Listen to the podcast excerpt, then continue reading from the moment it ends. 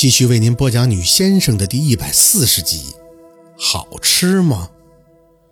宝四开始憎恨自己的悟性增长过慢，对于这个毁身邪术真的很不了解。美人参，夏文东无奈地看着宝四：“你妈就是这么跟我说的。她说这是变漂亮的捷径，她要漂亮，她不要肥胖而又臃肿，所以她选择全权配合，直到最后。”他的身体开始溃烂，邪气弥漫，他这才明白，原来这些东西一脚踏进去就是不归路，没办法回头了。宝四啪的一拍桌子，起身：“那那那个大师呢？教我妈妈这些的大师呢？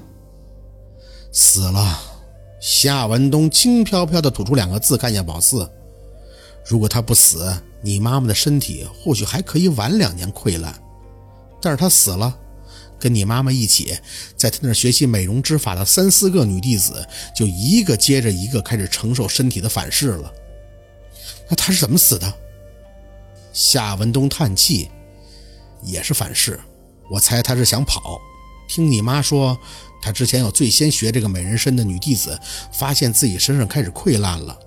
他们找大师询问原因，那个大师一开始说是蝙蝠胎血有问题，后来几次三番之后就闭门不见了。等他们一块去找时，就发现他已经死了，整个身上的血都被不知名的东西给吸干了，那一个人就剩一张皮贴在骨头上了。当时他身边还能看见他打包好的行李，警方后来也查不出他死因，害怕造成不良影响，所以啊定性成自杀，就匆匆处理了。除了你妈以外，那几个女弟子在后边的一两年内，陆陆续续的全都烂死了。死了之后的尸体也会像自然风干一般，毫无精血。宝四吞了吞口水。我妈活着是因为她吃人胎吗？脑子里迅速想起个人名。这件事跟沈明雅有什么关系？对吗？夏文东愣了一下。你怎么会把他跟这件事想到一起的？宝四扯着嘴角笑得很难看。因为姥姥在我九岁，妈妈回去那年。看见妈妈溃烂的肩膀了，他问妈妈怎么会身上有毁身邪术，我妈没说。后来姥姥询问家里的黑妈妈，得出了一个名字，就是沈明雅。沈明远的事儿，宝四想还没有必要说，但可以确定，这个沈明雅是与他父母有千丝万缕的关系的。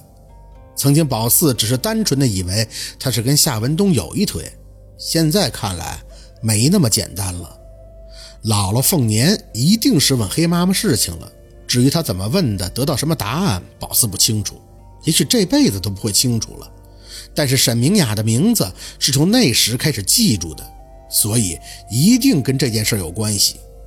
夏文东不解了半天，但可能想到姥姥凤年已经走了，多问无用，垂下眼，叹口气，就继续张嘴：“这事儿的确跟他有关，因为你妈找的那个师傅就是东南亚那边过来的。”后来他一出事儿，我也打听了是什么术法，可我对这些不了解，也不认识什么太厉害的大师高手，总不能看着你妈像别的那些女弟子一样，先是烂烂完了就死，死了就成干尸吧。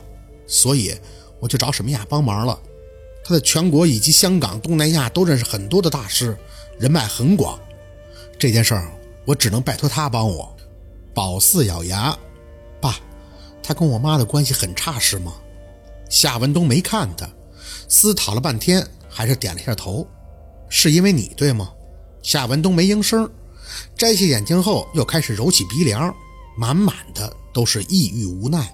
宝四似乎明白了，默默的张口：“你去求助一个本来就和我妈不和的女人，合适吗？你跟我说过沈明雅狠，那么我是不是要想，我妈一开始的那个师傅，可能就是他找来的呀？”他这是给我妈下的套，一步步害得我妈走到这步的。夏文东用力地吸了一下鼻子，戴上眼镜看着宝四。要知道，我第一次看见你妈妈喝蝙蝠血的时候，就提醒过她，这不是什么正道。可你妈不回头，她就是要漂亮啊。沈明雅是狠，但跟我的关系还是不错的。我可以讲说，是二十几年前求学的时候就认识她了。作为一个母亲能走到今天，她有她的不容易。其实我还是很佩服他的，毕竟他的内心也有很多不为人知的痛苦。宝四呵呵一笑，哼，爸，你并没有正面回答我的问题，不但没回答，我还发现你说话很矛盾。前几晚你还跟我说要离他家远点说他家狠，办事绝，怎么就因为你现在是坐在他家开的医院里，就开始为他洗白了？这不是洗白。夏文东满脸严肃。一个人能成功，手腕是一方面，付出又是一方面。我那晚跟你说的，只是让你保持距离，不需要跟陆家牵扯。而我是欠沈明雅的，我个人感激他是理所应当的。宝四无话可说，哼，外姓家奴说的还挺对的。怎么着，质疑都不能质疑了吗？真是读不懂夏文东。一方面对他家满怀讳莫，另一方面又兢兢业业的各种维护，活得累不累呀？倒是真佩服沈明雅，怎么做到让人又怕又自己心甘情愿的给自己办事儿呢？能人呀！宝四，我就问你，如果你妈当初那个大师是沈明雅找来的，是为了害你妈的，那别的女弟子呢？她总不能一次害好几个吧？宝四听着夏文东的话，抿了抿唇。事儿倒是这么个事儿，也知道自己无凭无据的有点顺嘴胡咧咧，也许还是因为自己骨子里是很向着若君的吧，所以自然而然就对这个沈明雅有了一些说不清道不明的成见。成，我不问了，你继续说吧。夏文东有些压抑，就像是陈年痛苦结成了痂，而宝四在那生抠，他在疼。沈明雅帮我找的大师，泰国阿赞。他听我说完之后，就说他没办法给破，能做的有两个方法，一个是继续烂下去，全身溃烂以后，他可以封住伤口，虽然疤痕会遍布全身，奇丑无比，但最起码可以保住一条命，从而抽身。第二种就是维系，维系的方法就是从动物胎血升级到吃人胎。宝四挑了挑眉，所以你就这么让我妈吃人胎了？沈明雅建议的吧？夏文东摇头，他给我的建议是让你妈妈保命，还说让我回来再劝劝你妈妈不要再执迷不悟。可你妈的不听啊，她说她忍受不了自己奇丑无比。所以你说是别人在害她，还是你妈妈自己的选择？宝四张了张嘴，半晌才发出了声音。可你要知道，妈妈是怕失去你的，她要是丑了，那女人是不是就更有机会得到你了？他不自信，你明白吗？是，宝四承认他有点转不过弯儿，所以他也没办法控制自己去把沈明雅往好的方向去想，总觉得他跟夏文东的友情不纯粹。既然他们是在宝四出生前就很熟悉的，那宝四可以确定若君跟他也是早早就认识的。那么他这个角色定位算不算是一直潜伏在他父母身边的那个男人最贴心的红颜呢？夏文东像是在听一个笑话。嘴里细碎的吐出两个无力的笑音，宝四啊，你既然从头到尾都知道，那就听我告诉你，你妈想美，想维系自己的相貌，所以她说选择吃人胎。沈明雅说你妈妈的选择跟她无关，她只是跟我有交情而已。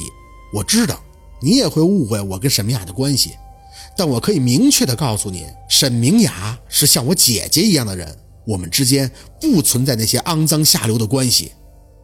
这些话有些重，宝四清了一下嗓子。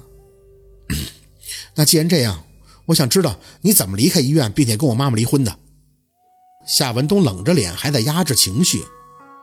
当然是人胎了。我是军医大毕业的，虽然没有去正统的服过兵役，但我也是个军人呀。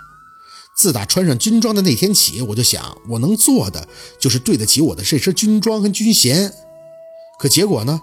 我为我自己都可悲，几次三番，我都违反了军纪，为了你妈妈把本该医院内部处理的胎儿带回了家。在东窗事发之前，我的身体已经很不好了，每次都会忍不住跟你妈发火。我自责，却又没有办法看着你妈妈不管不顾，直到我被审查隔离。说到这里，夏文东反而有些解脱般的吐出口气。唉，我被带走的那天，说实话，我是高兴的，因为我终于不用那么痛苦了。我每天都在接患者，每天都在想着，千万不要让我遇见走错路需要引产的年轻女孩子。可每天又在祈祷着遇见合适的对象，这样你妈妈就会高兴。我想看见她笑，我矛盾，我感觉自己要疯了。宝四，你知道吗？我有多痛苦？如果我再不被带走，那么我最后不被折磨死，精神也会最终崩溃的。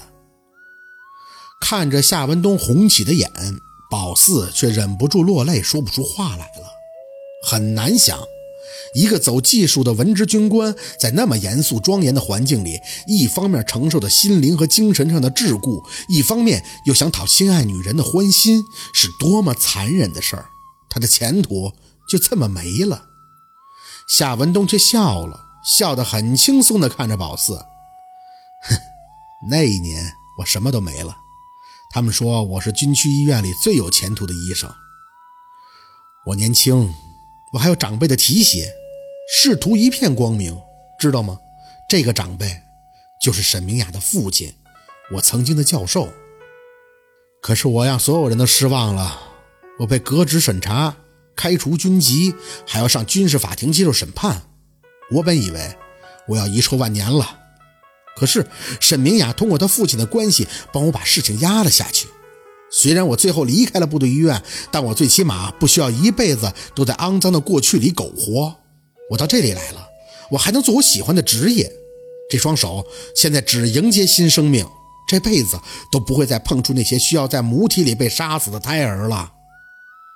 宝四用力地吸了一下鼻子，就因为你被带走了，所以我妈就走了，她就这么离开你了，觉得你没有利用价值了是吗？